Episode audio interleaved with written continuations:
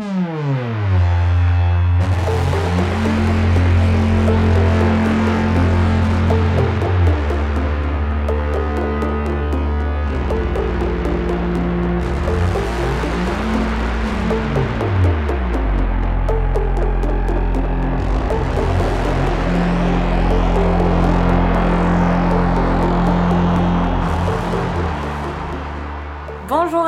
et bienvenue dans cette 20e émission des Bibliomaniacs. Eva est ravie que ce soit la 20e émission des Bibliomaniacs. Je suis très émue.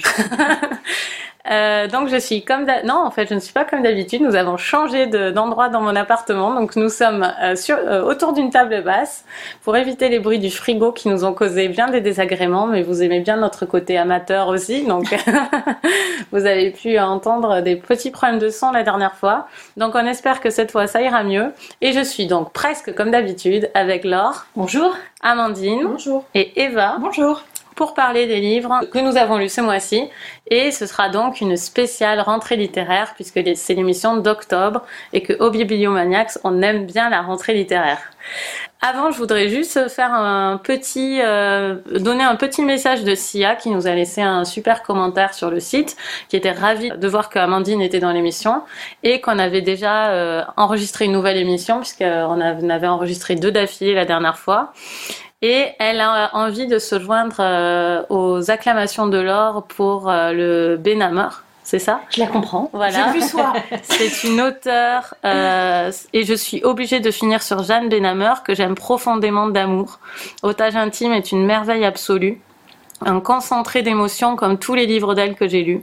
Ce sont des lectures profondément intimes, bouleversantes, je ne sais même pas comment en parler. Profane fait partie de ceux que je n'ai pas lus, visiblement il est moins accessible, mais ne vous arrêtez pas à celui-ci. Laure est ravie, merci pour ton message. Et elle a également très envie de lire le Catherine Millet qu'elle a découvert dans notre émission. Donc euh, on t'encourage vraiment à lire parce que globalement on était plutôt euh, plutôt positive euh, sur euh, sur ce livre-là. Donc aujourd'hui on va parler de trois livres formidables de la rentrée littéraire. Mais oui, François. C'est ça. Intérieure nuit de Marie-Cha Pessol, traduit de l'américain par Clément Bode chez Gallimard. Profession du père de Sorge Chalandon euh, chez Grasset. Et La Neige Noire de Paul Lynch, traduit par Marina Borasso de euh, l'américain également. Non, de l'Irlandais. de l'irlandais, excusez-moi, chez Albin Michel. C'est parti. Alors on commence avec euh, Intérieur nuit. Intérieure nuit. Euh, C'est Eva qui va nous en parler. Alors, Intérieur Nuit nous parle de Scott McGrath, qui est un journaliste d'investigation. Et il y a quelques années, en fait, il avait euh, tenté de mettre en cause euh, Stanislas Cordova, qui est un cinéaste culte qui vit repli- reclus, en fait, dans son manoir depuis des décennies. Et en fait, le fait de le mettre en cause avait complètement ruiné et sa carrière et son mariage. Et lorsque quelques années plus tard, il apprend que Ashley Cordova, la jeune, euh, la jeune fille de Stanislas Cordova, âgée de 24 ans, a été retrouvée morte dans un entrepôt, il décide de mener l'enquête à nouveau. Bravo. Bravo, c'est exactement ça. Alors il faut dire que ce livre fait 700 pages, donc c'est une belle prouesse de l'avoir résumé si correctement. Merci J'ai juste résumé le premier chapitre. C'est ça. C'est un livre qui est assez, qui est assez dur à, résumer plus précisément, je pense, sans dévoiler euh, de l'intrigue, mais on va, on va essayer de donner nos avis sans, euh, sans gâcher euh, l'intrigue. Donc Laure, qu'est-ce que tu en as pensé? Ah, mais j'ai tellement adoré ce livre. Euh, non, je trouve que c'est une énorme réussite. Euh, la, la grosse réussite, alors, euh, c'est vraiment aussi la, la forme du livre. C'est-à-dire qu'on est dans une enquête et on a l'impression vraiment d'être à la place du journaliste parce que dans le livre, il y a des extraits d'internet, des extraits de journaux, des photos, bah, ce qu'on voit dans les romans graphiques, mais on voit rarement dans un vrai roman. Et ça, c'est tellement bien fait qu'on y croit. Et on y croit tellement que je suis allée vérifier sur internet qui était ce réalisateur que je ne connaissais pas et qui faisait des films très très confidentiels euh, euh, qu'on ne peut trouver euh, que sous le manteau sur internet avec des codes secrets ou faire partie d'un milieu très très réduit. Non, franchement, je suis rentrée dedans très très vite. Et j'ai eu vraiment énormément de mal à m'en sortir de ce livre. Et puis au fur et à mesure des pages, euh, c'est rentré en moi, c'est rentré en moi. Et j'étais vraiment prise. C'est très rare d'ailleurs qu'un livre me prenne autant. Je disais qu'il m'a marabouté, mais c'était exactement ça. En plus, il y a un peu une ambiance étrange, noire. J'étais vraiment happée. J'ai adoré le personnage du journaliste, Scott.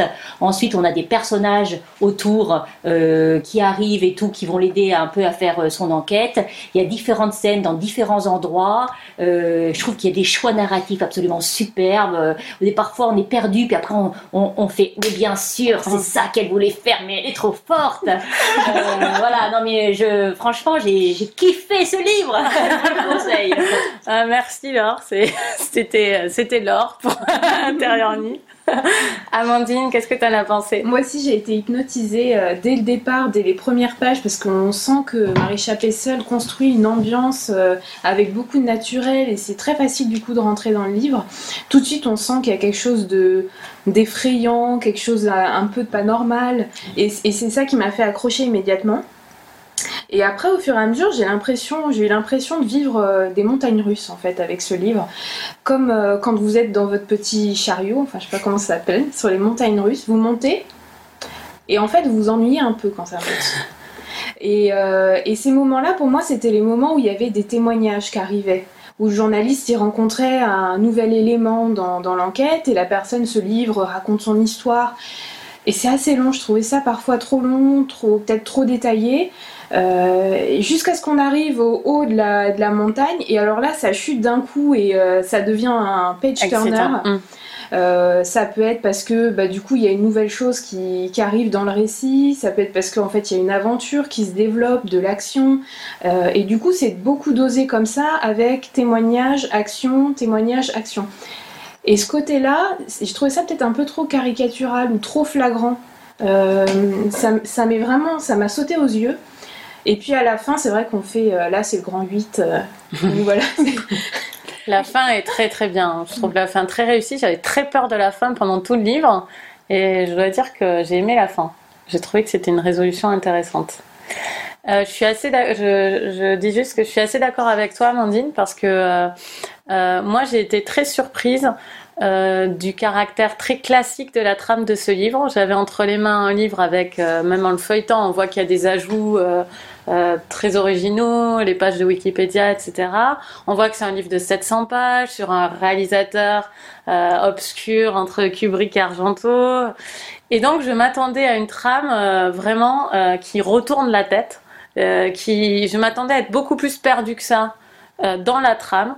Et en fait, là où moi je pense que c'est quand même une réussite, c'est qu'elle a, elle a pas fait quelque chose de très complexe dans euh, la structure de l'histoire, c'est-à-dire que c'est pas vous dévoiler euh, de vous dire de, de vous dire ça, euh, c'est-à-dire qu'elle ne s'encombre pas de mystère très longtemps. Il y a un grand mystère qui plane sur le livre, mais chaque étape de l'enquête mm-hmm. est très facile en fait pour Scott il n'y a pas, euh, il y a, pas vraiment euh, là-dedans. Il y a une artificialité évidemment, mais il n'y a pas vraiment de problème. Euh, même quand il arrive quelque chose qui sur le moment nous émeut comme étant catastrophique, finalement ça n'a pas énormément d'impact sur sa connaissance de, du sujet, etc. Et donc ça avance coûte que coûte, ça avance. Mm, mm, mm. donc là, euh, voilà. Et, euh, et c'est vrai que c'est un peu téléphoné du coup. Et je pense que aussi c'est quand même, même si elle est brillante et tout, c'est quand même une jeune auteure. Je pense pas qu'elle pouvait faire tout en même temps. Elle pouvait pas faire euh un récit comme ça aussi. Elle a été très intelligente à mon avis de garder cette simplicité là parce que sinon ça aurait été trop en fait. Trop foisonnant. Voilà, c'est ça. Et je pense que c'est très, pour moi, c'est plutôt une force du livre d'avoir su être modeste euh, sur ça. Et Mais je suis d'accord. Et linéaire quelque part. Oui, linéaire. Et ça se remarque, je trouve. Mais moi, ce qui m'a gêné euh, parfois dans les témoignages, c'est que j'avais l'impression que c'était trop facile, que les personnes elles se livraient trop facilement. Et peut-être qu'il est beau. C'est le côté facile que tu dis où finalement il a, il a des obstacles, mais il y arrive toujours, ça avance toujours ce côté-là peut-être manque un peu de réalisme, alors que tout le reste, finalement, tous les détails qu'on nous donne, c'est pour donner du réalisme au livre. Ah, c'est marrant parce que moi je me suis fait la remarque, c'était elle avait trop fait, trop dans l'attente, trop dans. Il trouve pas l'enquête. Je me dis ça allait être trop dans le livre, bah, trop parce que justement la construction est originale, trop parce que le réalisateur, euh, son personnage il est trop complexe, trop mystérieux. Et rajouter au mystère du réalisateur, au mystère de la famille, au mystère de la fille, Mm. rajouter le mystère de l'enquête, euh, Ouais. j'avais envie de dire c'était au contraire, pour moi, utiliser la facilité. Et j'ai trouvé que c'était fort de pas être rentré dans ce schéma, de pas dire allez, je vais faire du facile et je vais vous faire peur en vous faisant oh euh, ouh ou des choses comme ça. Et au contraire, de dire bah, je vais vous faire une histoire qui, Mm. qui s'écoule toute seule et Mm, je vais essayer de vous emmener quand même sur les 700 pages. Et je trouve, euh, je comprends ce que tu veux dire sur les montagnes russes. Alors moi, je me suis jamais ennuyée, mais je trouve que c'est justement le côté fort de faire, euh, de te faire monter, attendre pour que tu aies le moment de la montagne russe. Ouais. Parce que tu peux pas être en tension permanente, ça n'existe pas. Il faut Mm. nécessairement qu'il y ait une tension qui monte, qui descende, qui remonte pour pour qu'elle existe vraiment. Euh, Enfin, moi, j'ai ressenti vraiment de la tension dans mes tripes. Hein. J'ai, j'ai, j'ai- à des moments, je flippais. Mais le, roman- le roman est très fort de ce point de vue. ouais. Ah oui, oui, non, c'est sûr. Mais euh, il y a quelques. Il y a. Alors, je rebondis sur ce que tu dis là. Après, Eva, tu donnes ton avis. Mais euh, juste. euh, je pense. Enfin, je trouve quand même qu'il y a quelques longueurs. Euh, mais comme on est très bien dans le livre, euh, finalement. Ça passe bien parce qu'elle écrit bien les dialogues et tout. Mais il y a plusieurs fois où je me suis dit, bon là, c'est un peu longué ce dialogue, il dure longtemps, bon. Mais comme elle donne les bons détails et qu'on s'y croit, finalement, on est, on est comme dans une série télé. Euh, on est confortable en fait. C'est un peu trop long, comme certains épisodes de bonnes séries. On a son plaid Mais on est bien. Voilà, on a son plaid. C'est vraiment un livre plaid. Et là, c'est une spéciale dédicace à l'animateur de Kaboom, de, de l'émission de cinéma qui dit toujours ça, c'est un film plaid. donc j'espère qu'il nous écoutera. et donc euh, oui, ça c'est un livre plaid, effectivement. Eva Moi, je suis d'accord effectivement euh, avec euh, avec toi et avec Amandine euh, Coralie pour dire que bon, il y a eu quelques longueurs. Euh, J'ai trouvé effectivement que l'intrigue était parfois un petit peu lente. Et un autre petit bémol euh, que j'aurais, et après je vais dire plein de choses euh, hyper positives, c'est les fameuses italiques. Ah il y avait effectivement plein de mots. Chaque phrase était avec un mot en italique. Je n'ai pas compris. hein, Et ça. au début, bon, je me suis dit voilà, c'est un petit gimmick, sauf que sur 720 pages, à la fin, je n'en pouvais juste plus. Et je sais pas, c'est une sorte de tic horripilant. euh, Enfin, toi, tu. Ah mais moi ça m'a Tu m'as confirmé effectivement que même dans la, la version originale, c'était comme ça. Voilà, moi je l'ai lu en anglais et en fait je croyais que c'était. Elle m'a agacée en tant qu'américaine euh, Mm. qui a un accent euh, et ah, qui mettre appuie des mots. Voilà. sur Et j'ai cru mots. que c'était pour l'emphase, mais même en anglais je voyais pas sur certains mots pourquoi elle mettait l'emphase. Bah, L'emphase, c'est bien quand t'as une, une fois de temps en temps, quand tu Mm. l'as sur chaque phrase, t'as envie de marteler à chaque phrase, de faire de l'espèce de, je sais pas, de, Mm. de faire de la batterie en même temps, en fait. Mais bon, à part ça, effectivement, ces deux petits bémols. Enfin, moi, j'avais adoré la physique des catastrophes, donc j'avais mis la, j'avais mis la barre très très haute pour celui-là et j'espérais vraiment ne pas être déçue. Et j'ai été vraiment euh, bluffée. J'ai trouvé que la, effectivement, la construction du livre était euh, magistrale de la part de, de Chapessel. Elle a vraiment réussi, en fait, à, à créer, euh, à créer vraiment de toutes pièces, bah, déjà euh, cinéaste avec euh, euh, son œuvre, son ambiance, le côté culte. Moi, ça m'a fait penser à Antoine Bello qui, euh, pareil, euh, est capable de, créer, euh, je pense à Éloge de la pièce manquante, où il est capable vraiment de créer tout un univers avec ses règles, ses codes, les gimmicks du cinéaste, les caméos, les habitudes, etc.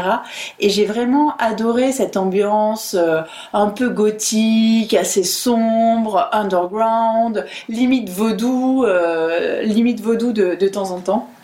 Et euh, moi, j'ai vraiment plongé effectivement dans, dans cette ambiance euh, que j'ai trouvée euh, absolument brillante. Bon, effectivement, l'enquête est un peu linéaire. Bon, des fois, il y a des petites lenteurs, etc. Mais je suis d'accord avec vous pour dire que si l'intrigue avait été encore plus complexe, je pense qu'on s'y serait perdu. Elle peut-être déjà, et on aurait été déçus. Et, et même nous, sur, sur 720 pages, il fallait quand même garder cette simplicité pour qu'on puisse vraiment apprécier l'ambiance, apprécier, apprécier toutes les créations.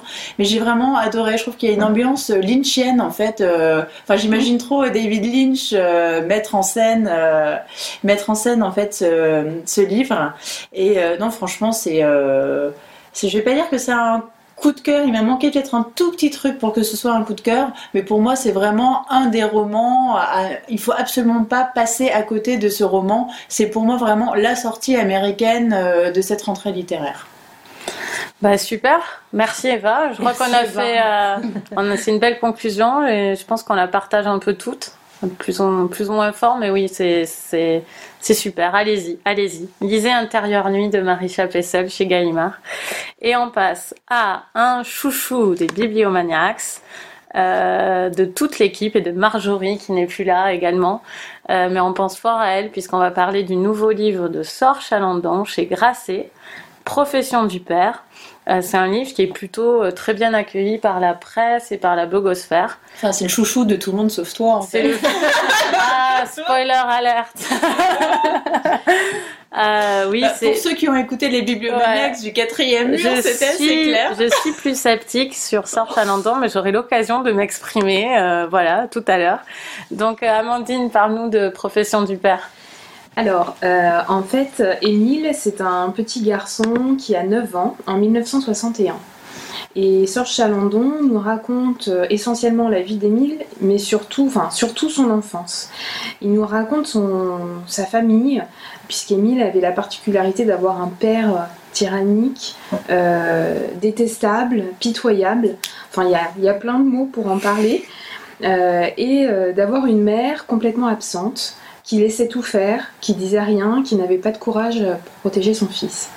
Donc il nous raconte en fait l'histoire euh, de cet enfant euh, dont, le père lui racontait, euh, lui inventait beaucoup d'histoires et auxquelles il a cru. Ouais, c'est exactement ça. Alors Eva, qu'est-ce que tu en as pensé du nouveau Sort Chalandon Moi, je suis une grande fan, euh, une grande fan de Sort Chalandon. Euh, j'avais adoré le quatrième mur dont on avait déjà parlé dans Bibliomaniacs. Alors là, il faut dire que celui-ci, il a une atmosphère qui est euh, assez différente en fait du quatrième mur ou même de, Retour à Killy J'ai trouvé quand même beaucoup plus accessible. tu nous diras ça, Coralie, après, mais je pense que même pour des gens qui ont un petit peu du mal avec avec Chalandon je pense que c'est un livre effectivement qui peut plaire à un public euh, finalement beaucoup plus large. La rééducation en fait, hein, c'est ça. moi, c'est un livre. Euh, moi, ça a été le tout premier livre de la rentrée littéraire que j'ai lu, et ça a été un, coup de cœur euh, direct. tout de suite, en fait, Sor Chalandon nous fait vraiment pénétrer dans ce dans ce foyer qui a une atmosphère vraiment très lourde, très sombre, très enfermante de cette famille qui est finalement repliée sur elle-même, puisque le père a couper tous les liens qui pouvaient exister, les liens professionnels, les liens amicaux, euh, les liens euh, familiaux. Et effectivement, euh, le père est, comme tu disais Amandine, complètement détestable. C'est un loser, c'est un mythomane. ça s'appelle en fait profession du père parce que bah, finalement, quelle est la vraie profession du père? On n'en sait rien. Hein. mais pour son fils, c'est un agent de la CIA, il fait partie de l'OAS, il a tout fait, il a tout vécu, il a été résistant. Enfin bon, il a monté euh, euh, des mythos euh, complets et forcément son fils qui a 9 ans le croit. Et ce qui pourrait être drôle finalement, parce que ça pourrait être un, à la base, ça pourrait être un, roman comique d'un père qui raconte des histoires fabuleuses à son fils, le fils qui marche à mort dans l'histoire. Sauf que le père s'en sert en fait pour manipuler, pour manipuler les plus faibles, son fils, un travailleur immigré. Et euh, il y a une mise en abîme que j'ai trouvée extrêmement intéressante. C'est que le fils qui est nourri de ces histoires assez extraordinaires, puis il faut quand même se remettre euh, dans l'époque. On est euh, juste au moment des accords d'Évian. Donc l'OAS effectivement fait des actions euh, terroristes assez fortes. Ça va être la fin de la guerre d'Algérie, le retour des pieds noirs. Et Émile bah, va rencontrer un, jeune pied noir en fait à l'école. Et tout ce que son père, euh, toutes les histoires dont son père l'a alimenté en fait, bah, il va alimenter à son tour euh, un camarade de classe qui lui aussi va se faire manipuler, mais de façon innocente par Émile. Et j'ai trouvé que le procédé littéraire était, était vraiment très intéressant.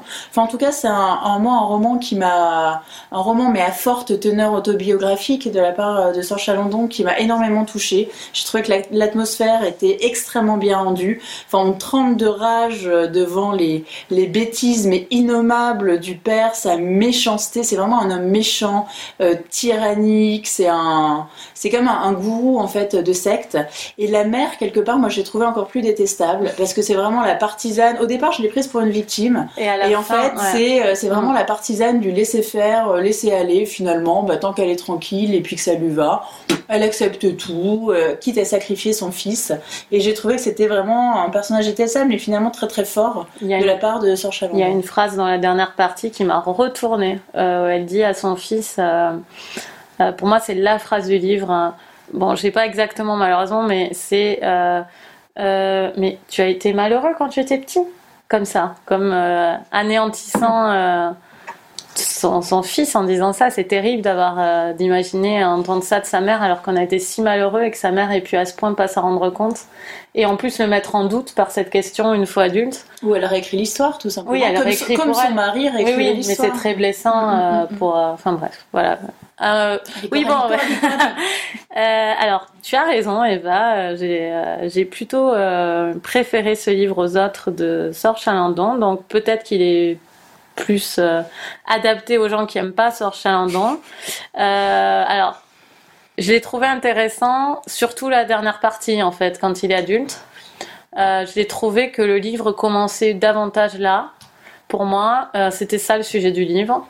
Et euh, j'ai été plutôt soulagée qu'on quitte euh, le, le- voilà l'immédiateté de ce qui se passait, quand, enfin même si c'est dans le passé, mais disons qu'on quitte l'enfant qu'il était pour avoir euh, ce qu'il est devenu en tant qu'adulte.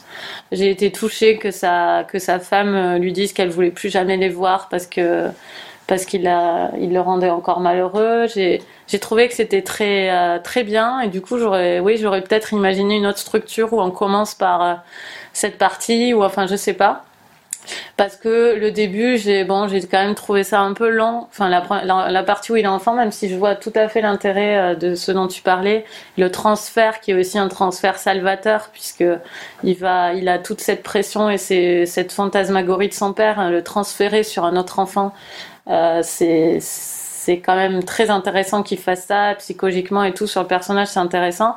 Mais j'ai trouvé ça un peu lent et surtout on avait compris que sa mère euh, faisait rien terrible quoi. Enfin elle fait vraiment euh, rien du tout je suis d'accord avec toi. Et voilà. Et c'est c'est un livre qui m'a plutôt plus plu que les autres mais euh, je, je, suis, je pense que le problème c'est le style. Je n'aime pas trop comment écrit Chalandon. Je n'aime pas euh, qu'il euh, qu'il ait recours à ce point à des infinitifs de manière constante, euh, comme si il nous livrait un mot à l'infinitif et tout, toute la beauté de la littérature devait se trouver dans ce verbe. Et ça, ça m'agace en fait, parce que ça fait recette et c'est dans tous ses livres il fait ça. Et moi, je, oui, bon, ben voilà, j'aime pas en fait. Il y a un truc qui est artificiel pour moi toujours. Et là, plutôt moins, parce que le sujet m'a plus intéressé et parce qu'il y avait cette famille et ce père qui est quand même un personnage dingue euh, de, de livre. Du coup, bon, euh, j'ai plutôt aimé, mais le style, ça passe toujours pas. Je suis désolée. Je suis, je suis pas, je suis pas une grande fan, euh, voilà. Mais s'il faut le relire euh, l'an prochain, dans deux ans, je le relirai. Dans deux ans, quoi. Dans deux ans. Et Amandine, t'en as pensé quoi, toi? Euh, moi, c'était un coup de cœur parce que j'ai complètement cru. Euh, je savais que c'était de nature autobiographique, mais je pense que même si ça l'avait pas été, ça m'aurait, j'aurais autant aimé, j'aurais été autant emportée dans le livre. Ah oui, peu importe, à la limite. Hein, euh. Alors c'est vrai que comme c'est autobiographique, du coup, je me disais c'est d'autant plus terrible qu'on se dit mais qu'est-ce qui, est- qu'est-ce qui a vraiment eu lieu Mm. et bon, en même temps, on se dit que ça peut arriver dans des centaines et des centaines de familles, ce qu'il nous raconte. Euh, ce que j'ai trouvé très bien fait, c'est le personnage du père très bien décrit parce qu'il c'est à la fois un vrai pauvre type. On en a presque pitié euh, de cette personne-là et en même temps, il est, il est horrible, c'est un tyran, donc on le déteste. Et donc moi, j'étais, euh, j'avais un sentiment un peu ambigu vis-à-vis du père, vis-à-vis de la mère aussi, puisqu'au départ on croit, comme tu le dis, euh, que c'est une victime, et puis euh, on finit par, par la haïr, puisqu'elle fait rien, elle est autant coupable que le père, puisqu'elle pourrait retirer son fils euh, de cette vie-là. Oui, elle en est victime aussi, Mm. donc on a quand même un, Elle perd toute, ses, toute sa force parce qu'elle est victime de cette violence. Je suppose que c'est comme les femmes qui se font battre. Elle a, elle a même plus cette force de vie de, de protéger euh, son fils. C'est ce que je me suis dit en tout cas. Ouais, mais enfin moi j'arrive pas à l'excuser. En fait, c'est euh, et ce personnage-là, j'ai trouvé très intéressant parce que elle a peut-être des excuses, mais à la fin, je, je la trouvais responsable de tout ce qui se passait pour son fils. Euh, et donc c'est ces personnages-là qui m'ont beaucoup euh, pas attachée puisque je les ai pas appréciés en tant que Mm. personne, mais beaucoup intéressés. Peut-être plus finalement que l'enfant, puisque l'enfant je l'ai trouvé beaucoup plus intéressant adulte, Mm. puisqu'adulte on ressent beaucoup plus la souffrance. Euh, on n'a pas l'impression tellement qu'il souffre quand il est enfant. Euh, on s'en rend compte qu'il doit souffrir puisqu'il y a de la violence physique, euh, orale, mais finalement on la ressent plus dans ce qui témoigne adulte. Ouais. Voilà, c'est un coup de cœur. Merci Amandine. Bah, T'as mieux. Et donc Laure, je suppose que tu as détesté. Bien sûr. non, bien sûr, j'ai adoré ce livre. Euh, et je pense qu'effectivement, comme ce que tu as dit, oh, Coralie, la deuxième partie, ma- la partie actuelle, où il parle de la vie d'aujourd'hui d'adulte, donc Sor Chalandon, il parle de lui, donc euh, de son rapport à son père, à sa mère, qui est dans un futur réel récent. Et donc je pense que le fait que ce soit autobiographique pour moi a énormément joué, parce que j'ai été touchée par le personnage. Déjà, euh, le rapport au père pour moi est un, un rapport fort de toute façon qui, qui me touche en soi. Ça m'a, bouleversée. Contrairement à toi, euh, Amandine, euh, la mère, moi, m'a pas agacée. Et elle, m'a rendue triste parce que j'ai ressenti un, un rapport très très fort de dominant-dominé dans cette famille dans- en huis clos où le père qui est là. Moi, au départ, j'ai même pas bien saisi. Euh, parce que le père il s'invente il, il s'invente des vies il est un jour il est agent secret après il est prêtre Il est malade. hein. il, voilà. malade. Mais je façon, c'est pas, je hein. compris tout de suite, Mm. moi, que le père était Mm. malade. Mm. Et à un moment, je me suis dit, mais en fait, euh, il est quoi Chômeur, euh, malade, et il reste chez lui toute la journée, Mm. il s'invente une vie, mais je l'avais pas compris tout de suite. Donc c'est monté au fur et à mesure. Et je me suis dit, mais en fait, lui, il a 9 ans, c'est un enfant, il croit ce que disent les parents, il croit de la même façon lorsqu'on euh, que l'œuf de Pâques, que Père Noël, le, son le père lui donnait un boulot ou un autre, pour lui, c'est- pas concret un travail hein, pour un Mm. autre. Et, euh, et l'action qu'il fait euh, avec son, son copain pour plaire à son père, pour être le bon fils, digne fils et tout ça, j'ai trouvé ça touchant.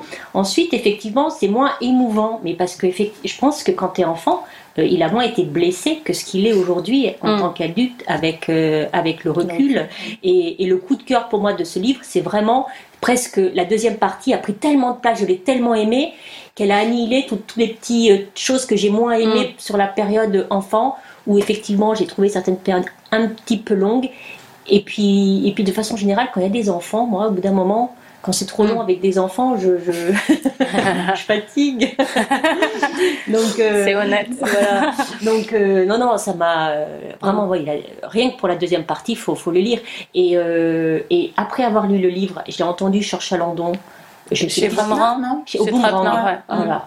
Mais il faut l'écouter cette émission parce qu'il explique effectivement que c'est exactement sa vie, c'est exactement son père, c'est exactement son enfance et c'est euh, bluffant quand même, mais au sens négatif du terme, de voir l'enfance que c'est, le- Mm. ce- cette vie, euh, cette vie, euh, et, et je l'ai trouvé effectivement très très émouvant et ça rajoute de savoir ça après à j'ai envie de dire à, à mon amour pour ce livre, ce qui veut, parce que ça, ça joue. Mm. Pour moi, ça joue vraiment savoir que c'est ça, ça vient de, sa vie et de, voilà.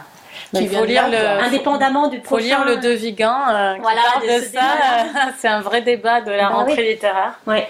Quand, Mais, quand- euh, Mais c'est dans lequel de- on est plongé avec ce livre, c'est sûr. Mais c'est fou de voir en fait ce que Sor Chalandon est, est devenu. Et je pense que ce livre aussi est très intéressant du point de vue de la résilience. Parce que s'il nous dit effectivement qu'il y a une très très forte partie autobiographique, enfin, je pense qu'il y a quand même des choses qui ont été euh, qui ont été un petit peu arrangées. Parce que euh, normalement il n'est pas fils unique euh, Sor Chalandon, il a un frère. Donc après voir aussi quel était le rapport fraternel par rapport aux, aux parents etc.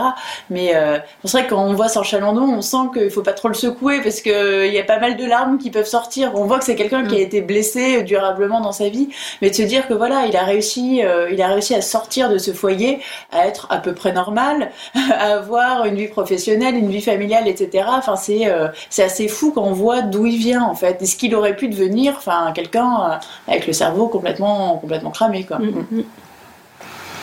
Bon, ben écoutez, allez-y. Euh, je peux pas ne pas conseiller ce livre quand même. En plus, il, a, il est très très bien reçu, donc euh, allez-y. C'était euh, Profession du père de Sor Chalandon. Et donc on passe au troisième livre. On avait déjà parlé de son livre précédent, son premier roman qui s'appelait Un ciel rouge le Un matin. ciel rouge le matin. Et maintenant on retrouve euh, Lynch, Paul Lynch, l'Irlandais, traduit de Marina Borasso chez Albin Michel pour La Neige Noire. Et c'est Laure qui va nous en parler. Alors c'est l'histoire d'une famille où le père s'appelle Barnabas Kane, qui vient du nord de l'Irlande, qui est parti, ils sont il est parti tenter sa chance aux États-Unis, il a trouvé sa femme et il a décidé de revenir ensuite en Irlande. Il a acheté une ferme et euh, cette ferme, c'est le début du livre, hein, je, ne dévoile rien, euh, va brûler. Et donc euh, toute sa construction de famille, sa construction d'Irlandais va s'effondrer et il va y avoir au fur et à mesure une ambiance qui va s'installer par rapport à, à- au personnage qui vient autour, par rapport aux doutes concernant cet incendie, criminel ou pas. et donc voilà, il y a toute une ambiance euh, et une vie familiale qui va s'installer pendant tout le livre. Très bien. Merci Laure. Alors Amandine, qu'est-ce que tu as pensé de La Neige Noire? Alors moi, je l'ai- j'ai découvert euh, Lynch avec, euh, avec ce roman, je ne le connaissais pas du tout. Et j'étais euh, très contente de le découvrir parce que j'ai tout de suite accroché. Dès la première page, j'étais dans la campagne irlandaise. J'ai adoré euh, la langue qu'il utilisait, je l'ai trouvé très poétique. Il y a beaucoup de vocabulaire. J'ai pas le sentiment qu'on ait un vocabulaire aussi riche dans autant de livres, dans beaucoup de livres. Euh, et j'ai été très touchée par la- le personnage d'Escra, qui est la mère, euh, la mère de famille, et qui est l'antithèse de la mère d'Émile en fait. et et j'aime beaucoup quand on a des personnages de femmes fortes, de femmes qui essayent de s'en sortir, euh, qui baissent pas les bras. Et, et voilà, donc voilà, ce personnage m'a beaucoup touchée. D'accord. Eva? Alors moi j'ai un avis qui est beaucoup plus mitigé. J'avais adoré Un ciel rouge le matin, je me suis vraiment précipitée sur ce livre en disant ah je tiens une perle. Et en fait j'ai eu énormément de mal à euh, rentrer dans le livre. Euh, bien les 100, 120 premières pages, donc c'est un livre qui doit en faire 300 à 340, donc grosso modo le premier tiers. Je ramais complètement, j'arrivais pas du tout à accrocher au style euh, de Paul Lynch. Et pourtant, euh, voilà, je pense que si j'avais pas dû le lire pour Bibliomaniacs, je pense que je l'aurais reposé, sans doute de façon temporaire, mais je serais peut-être pas allée jusqu'au bout. Et finalement, ça aurait été dommage, puisque passé les 120 premières pages, effectivement, bah, ça s'est débloqué à un moment donné. Et c'est vrai que... euh, Bah, Il n'est pas très lent, faut... parce qu'on dit passer les 120 premières pages, il y en a pas 800 ou 1000. Non, non, hein, mais passer le, passer le premier tiers, on va dire, effectivement, les deux derniers tiers m'ont beaucoup plus plu. Euh, je pense que j'ai aussi un problème avec la police d'écriture d'Albin Michel. Euh, Moi, j'aime bien. bah, moi, je, je pense que ça a joué aussi pour que euh, j'accroche pas tant que ça, en fait, euh, au récit. Et pourtant, effectivement, j'ai trouvé que la, déjà l'histoire en elle-même est, est passionnante, quoi. Cet incendie, effectivement, bon, qui réduit en flamme, euh, qui réduit en flamme la ferme. Faut le dire aussi, il y a euh, l'employé de la ferme aussi qui est, Ah oui. qui, est, Mm. qui est tué dans l'histoire, ce qui est vraiment très important pour, pour ce qui va se passer. C'est pas, euh, c'est pas une perte, on va dire, juste matérielle, Mm. il y a une perte euh, humaine qui va beaucoup jouer euh, dans le reste du livre. Et effectivement, j'ai aimé euh, que l'incendie, en fait, quelque part, réduise en flamme non seulement donc le- l'employé et la ferme, mais aussi quelque part euh, toute la toute la vie, le futur, euh, enfin tous les niveaux en fait de euh, la vie des Kane. Et les rêves aussi. Au, niveau, au niveau Mm. matériel, bah déjà, ils n'ont plus d'argent. Au niveau de la confiance entre l'homme et la femme, elle est détruite Mm. par un certain événement que, que je ne vais pas dévoiler ici. Même l'équilibre familial avec le fils part, complètement, part complètement en vrille. Leur statut un petit peu particulier, parce qu'effectivement, comme le disait Laure, ils sont nés en Irlande, euh, mais euh, ils sont rencontrés aux États-Unis, ils ont fait une partie de leur vie aux États-Unis, donc quelque part, ils sont considérés un peu comme des faux pays, c'est le terme qui est employé. En fait, c'est des immigrés dans leur, dans leur propre pays. Donc, effectivement, euh, cette histoire d'incendie bah, les, les renvoie à leur statut euh, d'immigrés. Et j'ai trouvé ce qui était vraiment très intéressant, en fait, dans le livre, c'est que quelque part, ce qui les tue à petit feu entre guillemets, c'est pas tant finalement la perte matérielle, c'est le fait que bah déjà il soupçonne, enfin il y a une sorte de, thriller un petit peu, il y a, un suspense mm. Mm. parce que pendant tout le roman on se dit est-ce que c'est un incendie qui est accidentel ou est-ce que c'est un incendie qui est criminel? Et c'est ça qui les dévore de, ne pas savoir finalement. Mm. Et il y a euh, un autre facteur qui est très psychologique, c'est que euh, ils sont victimes, ils ont tout perdu, euh, ils sont limite à la rue, ils n'ont plus de futur, et pourtant euh, ils sont considérés, ils ne sont pas reconnus en fait comme victimes, ils sont même considérés comme coupables par le reste des villageois, donc ils sont mis quelque part au, banc de la société. Et ça, j'ai trouvé que c'était un angle qui était euh, extrêmement intéressant, et moi, ça m'a vraiment, euh, ça m'a vraiment remué en fait cet angle qui était choisi par, par Paul Lynch. Donc voilà, le style m'a pas énormément, énormément plu. je sais pas si les auditeurs auront aussi un petit peu du mal au début du livre, mais si c'est le cas, franchement persévérer parce que c'est un livre qui vaut le coup. Mm. Faut aimer le, faut quand même aimer les livres euh, avec un style très littéraire. Euh, voilà, n'y allez pas si c'est pas votre tasse de thé. Euh, les, les, descriptions qui sont magnifiques, les c'est un livre d'atmosphère, donc voilà, c'est juste un petit warning. C'est, euh, enfin, tout le monde ne peut pas aimer, à mon avis, Paul Lynch. Euh, il, y a, très peu de dialogue mm. et effectivement beaucoup de descriptions. Et moi, je trouvais qu'il savait super bien décrire les, silences, les mm. regards et la tension.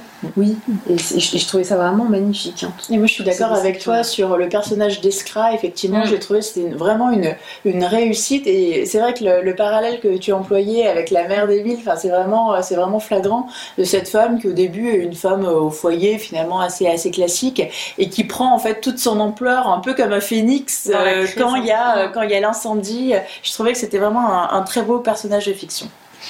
Laure, t'en as pensé quoi? Il n'y a que des coups de cœur. c'est vrai que c'est une super, super pour moi. Euh, j'ai, alors j'ai, adoré ce livre. Euh, alors pour moi le, style j'aime beaucoup en fait. Mmh, j'aime beaucoup ces mmh. descriptions, j'aime beaucoup cette ambiance. Euh, je me sentais en Irlande même si je n'y suis jamais allée. j'avais l'impression que c'est tout est brumeux et taiseux et silencieux et, et je le ressens beaucoup vraiment de façon forte. Et, je suis pas une grande fan moi des livres où il y a des pages de, mm. de, dialogue. Donc euh, de mm. dialogue. Donc là il y en a pas trop, ça me ça me convient très bien. Euh, effectivement c'est plus lent dans le déroulé que son premier livre et j'ai trouvé que c'était pas mal justement même si ça décontenance quand on a lu le premier de pas être dans le même rythme que le premier. Parce que le premier euh, ça à fond la caisse. Hein. Parce que c'est presque très littéraire aussi. Je pense que ouais. très littéraire aussi mais c'est presque plus facile un livre où il y a de l'action, où il y a du rythme. Mm, mm, mm, euh, et moi, contrairement à vous, j'ai bien aimé euh, le personnage de la femme, mais c'est son personnage à lui, à Barnabas, qui m'a qui m'a fasciné. Je, parce qu'il est dans, un, dans, dans l'orgueil, il est d'une parfaite mauvaise foi, il veut pas voir, il s'enferme dans ses certitudes, dans sa tête, on ne peut plus rien lui dire, et ça fait partie des caractères euh, même dans la vraie vie, qui me décontenance. Les gens qui sont de mauvaise foi, où tu peux plus rien dire, c'est totalement fermé, l'évidence devient plus évidente, euh, alors qu'elle, elle est très pragmatique. Lui, il veut pas entendre, il veut pas savoir, et, et, et on voit comment le fait d'être têtu, borné comme ça, les conséquences que ça a, juste par un trait de caractère, parce que pour moi, c'est vraiment son trait de caractère à lui qui, qui, qui, qui, voilà, qui se diffuse comme ça et qui fait que ça va polluer un peu la situation dans la famille et par rapport, euh, par rapport aux, villageois. Euh, et puis il y a une ambiance vous savez, un peu glauque quand même. Ouais. ben voilà, on est dans un drame, tout ça me convient. Euh, je, suis comme un poisson dans l'eau là-dedans. Donc euh, voilà, je me suis, euh, je me suis régalée. Et même s'il y a des moments c'était, c'était un peu lent, je ne vous cache pas qu'à la dernière phrase, j'en avais des frissons dans tout le corps et voilà, et j'en avais des larmes aux yeux. Donc euh, voilà, un livre qui me fait ressentir ça, je ne peux que l'adorer. En fait, il faudrait filmer Laure parce qu'elle est hyper expressive quand elle parle avec des grands gestes et nos auditeurs ont raté ça. Euh, ben, alors moi j'ai aimé ce livre euh, pour plein de raisons. Euh, je vais pas toutes les dire, sans doute, j'aurai même pas le temps. Mais je suis d'accord avec toi, Laure. Euh, et avec euh, du coup euh, aussi partiellement ce que vous avez dit puisque vous avez apprécié le style. J'ai trouvé que le style était magnifique et pour moi c'est un livre qui parle de d'un sujet qui qui est intéressant et qui est rarement. je, trouve que ça parle des rêves en fait qu'on a l'image de Barnabas euh, qui construit les gratte-ciel à New York, et c'est, ça a l'air d'être un éternel insatisfait en fait. Il a l'air de toujours chercher le bonheur ailleurs et de s'imaginer euh, que euh, voilà, il a un enfant, il faut qu'il revienne en Irlande, il faut qu'il soit de nouveau irlandais. Et puis avant, il était parti aux États-Unis parce qu'il fallait absolument sans doute être américain. On ne sait pas exactement euh, les, circonstances. mais on se doute que c'est un homme qui, qui vit un peu dans le rêve de ce que pourrait être sa vie. Et là, le rêve est brisé avec l'incendie dès le début et il veut pas décrocher de, de, son rêve-là. Et comme dit, comme ce que tu appelles de la mauvaise foi, euh, il y, a, y, a, un peu de ça. C'est une mauvaise foi qui, pour moi, euh, découle de ça. Et euh, quand il va voir les voisins, il est persuadé qu'il va pouvoir reconstruire son étable et que tout le monde va l'accueillir avec avec joie. Et en fait, c'est c'est la crise économique en fait en Irlande à ce moment-là. Et, et les, voilà, et les voisins, ils, ils sont pas aussi sympas que ce qu'ils voudraient. Et à partir du moment où il y a ce, cette déception fondatrice sur les voisins, c'est là pour moi que le doute s'insinue vraiment sur ce qui s'est passé et sur et sur la suite aussi, puisqu'il y a plein de présages assez terribles qui vont leur arriver, euh, qui, ressemblent presque à des choses divines en fait. Ils vont avoir, euh, ils vont vraiment, c'est vraiment un, livre irlandais à la dure, j'ai envie de dire quoi. Il leur arrive des sales trucs, il faut le savoir. Des fléaux. Il y a des fléaux, c'est exactement ça. C'est vraiment le mot. C'est un livre qui parle de, du fléau. C'est tout s'enchaîne en fait. C'est la loi des séries. Euh, voilà, c'est un livre assez âpre, euh, très vert. Enfin, moi, j'ai pensé à la couleur verte, marron. Il pleut beaucoup. Plus marron, marronasse. Euh, et voilà, le titre c'est La neige noire, mais voilà. Et j'avais l'impression dans ces silences d'entendre presque les pas, le parquet qui craque dans la maison, le, le vent, euh, qui passe sous la porte. Enfin, il y a vraiment une atmosphère. C'est un livre d'automne aussi, je dirais. Euh, je pense que c'est vraiment idéal à lire là aux vacances, à Toussaint, là, le jour de Toussaint. Avec le plaid. le jour des morts. Non, non, mais voilà. Et par contre, oui, je réitère mon warning, c'est quand même un livre qui est assez. Euh, faut vraiment aimer la. Je dis, je dis pas ça contre les gens qui n'aimeraient pas, mais il faut aimer la belle littérature, c'est-à-dire c'est vraiment c'est pas un jugement hein, si vous l'aimez pas, c'est juste faut vraiment aimer les belles phrases. Euh, c'est quasiment de l'orfèvre, c'est un orfèvre pour moi, Pauline. Chaque phrase est très pesée, chaque mot est pesé, mesuré avant d'être mis sur le papier, et c'est un bonheur de, de, lecteur, c'est un bonheur quand on écrit de lire ça. C'est vraiment euh, à tous les niveaux. Euh, moi, je le recommande, mais il faut avoir cette appétence là pour, euh, pour apprécier. Et je pense que pour découvrir Paul Lynch, il vaut mieux commencer par l'autre, mm. euh, Un ciel rouge le matin, parce que comme il y a cette fuite en fait, euh, c'est une, une, fuite, hein, vous pouvez écouter dans notre émission, dans l'émission dans laquelle on avait parlé l'an dernier. et du coup, il y a plus de, c'est plus haletant, c'est trépidant. Voilà. Et donc, vous avez cette, ce support ou cette béquille qu'il n'y a pas là en fait. Il y a, là, il y a que vraiment la tension et la pesanteur. Mais c'est magnifique. Ne vous arrêtez pas ces mots négatifs. C'est vraiment un mot. Enfin, moi, je le conseille, mais vraiment chaleureusement. Je, je trouvais ça magnifique comme livre. Voilà. Oui, ça me fait penser un peu au, rythme lent d'un livre classique. Oui, c'est ça aussi. Ça me fait penser au, au, rythme lent de Proust, par exemple. Euh, c'est, je trouvais qu'effectivement, c'était dans ce, dans ce style-là. C'est pas un page turner. On le savoure, on prend son temps vraiment pour bien savourer chaque phrase. Je n'ai jamais lu Proust, je l'avoue. J'ai lu le début de Proust pour voir à quoi ça ressemblait quand même. Et, c'était moins, euh, on parle de Proust, euh, c'était moins effrayant que ce que je pensais. Je me suis dit qu'un jour je le lirais. J'étais en train de penser justement, bah alors t'as peur en fait. non, non, mais moi j'avais peur. Je me suis dit, je vais quand même. Faut le lire, c'est glauque, Proust. je vais quand même l'ouvrir et voir comment c'est écrit. Après tout, je parle français. en fait, ça Et en fait, ça se, ouais, j'étais, euh, j'étais bien, euh, mais bon, il faut du temps. Peut-être un prochain bébé, euh, je prendrai le temps de lire Proust. Euh, bon, ben c'est super. Donc ça, c'était La Neige Noire de Pauline. Je vous avais compris que c'est une émission pour nous qui est merveilleuse, puisque c'est rare qu'on est... En plus, on est plus ou moins toutes d'accord, donc c'est magnifique. Donc le premier film, c'était Intérieur... Euh, le premier... Euh, le titre en anglais, c'est Night Film. Le premier livre, c'est Intérieur Nuit, de Marie Chappé-Seul chez Gallimard. Le deuxième livre dont on a parlé, Profession du Père de Sor Chalandon chez Grasset. Le troisième livre, La Neige Noire de Pauline chez Albin Michel. Euh, on passe au coup de cœur, enfin d'autres coups de cœur. Euh, Amandine, c'est quoi ton coup de cœur? À l'origine, mon dernier coup de cœur, bah, c'était Chalandon, donc je suis remontée un petit peu plus loin. Et euh, le coup de cœur d'avant, c'était euh, Le Seigneur des Anneaux, La Fraternité de l'Anneau, que j'ai découvert cet été. Euh, et j'ai lu pour la première fois dans sa nouvelle traduction qui vient de sortir aux éditions Christian Bourgeois. bon, je raconte pas l'histoire, je pense que c'est pas nécessaire, mais ce qui, ce qui en a fait un coup de cœur pour moi, c'est le talent de conteur de, de Tolkien. J'avais très peur de me lancer dans ce livre-là parce que je pensais que ce serait très érudit, que j'allais entrer dans une histoire avec beaucoup de détails et que j'allais me perdre. Et finalement non, parce que c'est un vrai conteur et parce qu'il y a beaucoup d'humour en fait dans ce livre-là. Donc j'ai complètement, euh, complètement accroché dès le début et jusqu'à la fin. J'ai hâte de lire euh, les traductions qui vont suivre. Ah, je vais peut-être essayer.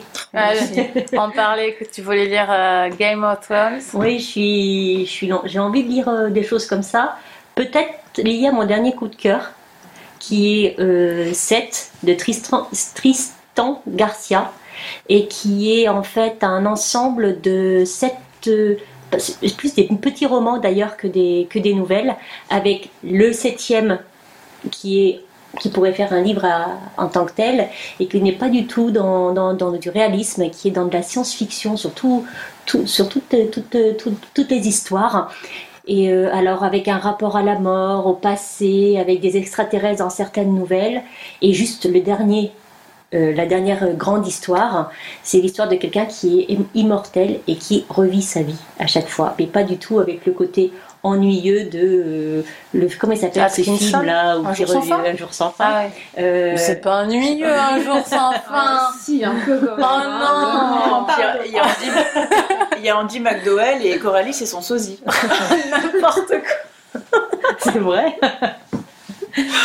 non, et c'est en fait, euh, c'est bien écrit, c'est mm. hyper original. Mm. Euh, vraiment, je le conseille en fait. Ce livre, je trouve qu'on n'en parle pas beaucoup. J'en ai bah, pas du tout entendu parler. Le Seigneur des Anneaux non plus, j'en avais jamais entendu parler. c'est un pavé aussi. C'est un pavé. Euh, donc, euh, ah, s'il y a 7 mini-romans, je vais bien le croire. Je sais pas combien il y a de pages exactement, mm. mais il y, a, y, a, y, a, du, il y a du, volume. mais on peut s'arrêter. On peut le lire en, cette, en cette fois. Oui, je vous recommande. Eva et eh ben moi, mon coup de cœur, c'est Poupée volée euh, ah, d'Elena ah, Ferrante. Je pensais qu'une de vous deux, euh, Amandine ou Coralie, ah, l'aurait fait, mais non. moi. Mais non, donc euh, je m'en suis saisie. Et bon, bah j'avais adoré, on avait tout adoré l'amie prodigieuse d'Elena Ferrante. Donc voilà, j'avais envie de découvrir celui-ci. Et c'est un roman assez court en fait. Il y a plutôt une ambiance de, de nouvelle. Et c'est l'histoire d'une femme en fait de 48 ans. Ses enfants, ses deux filles sont partis de la maison et elle va prendre des vacances en solitaire à la plage près de Naples. Et ben, elle fait ce qu'on fait souvent quand on est tout seul à la plage. Elle regarde un peu autour d'elle et elle voit une famille assez bruyante. Il y a beaucoup de membres euh, euh, devant elle. Donc elle les observe et elle devient complètement fascinée par une jeune mère et sa petite fille qui font écho en fait à ses propres euh, comment dire à ses propres erreurs en tant que mère, ses propres manquements. Mm. Et euh, j'ai trouvé, enfin comme dans l'amie prodigieuse, mais peut-être là de façon un peu plus forte parce que le, le livre est plus resserré, que Elena Ferrante doit être psychologue dans la vraie vie sous son pseudonyme. Elle a une façon en fait de mm. traduire de façon simple, limpide, évidente toutes les complexités de l'âme humaine. Enfin moi ça m'a vraiment bluffé. C'est un livre qui se lit euh, très facilement, qui est court, euh, qui est très accessible, et mais qui est d'une, tout est vraiment ciselé. C'est le bon mot au bon moment. Enfin, c'est juste euh, incroyable, c'est vraiment magistral. Enfin, moi, c'est un livre euh, que j'ai vraiment euh, adoré, un vrai coup de cœur. Et c'est quand le deuxième volume de janvier ah, C'est Gallimard qui m'a répondu sur Twitter en disant Cher Eva, ça sort en janvier. non, on parle du deuxième volume de L'amie prodigieuse. Ouais. bah, je vais me joindre à ton coup de cœur. je vais en dire juste deux mots. J'ai adoré aussi. il est plus dans la veine de Les jours de mon abandon, je trouve puisque ça parle vraiment d'une femme euh, à la première personne. Et euh, c'est vraiment intéressant toute la phase euh, où, elle observe la famille, parce qu'on se demande en même temps des choses sur la famille et en même temps beaucoup sur elle en fait. Pendant qu'elle est en train d'observer cette famille, nous on l'observe elle. Et j'ai trouvé l'angle intéressant dans quelle position on se retrouvait en tant que lecteur et C'était vraiment, euh, vraiment bien. J'avais l'impression d'être sur la plage et de regarder cette femme qui regardait cette famille et, d'attendre de voir ce qu'elle allait faire euh, juste après. Donc je suis, vraiment d'accord, allez-y. De toute façon, Elena Ferrante, euh, bon, c'est le truc de l'année des bibliomaniacs, on en parle à chaque émission. on va acheter le domaine elenaferrante.it et .fr et on va faire une redirection vers, vers notre émission. Euh, donc euh, moi mon coup de cœur en fait ça va être très bref parce qu'on va en parler euh, le mois prochain mais ça servira de teaser. mon coup de cœur c'est le De Vigan d'après une histoire vraie qui est génial. Voilà.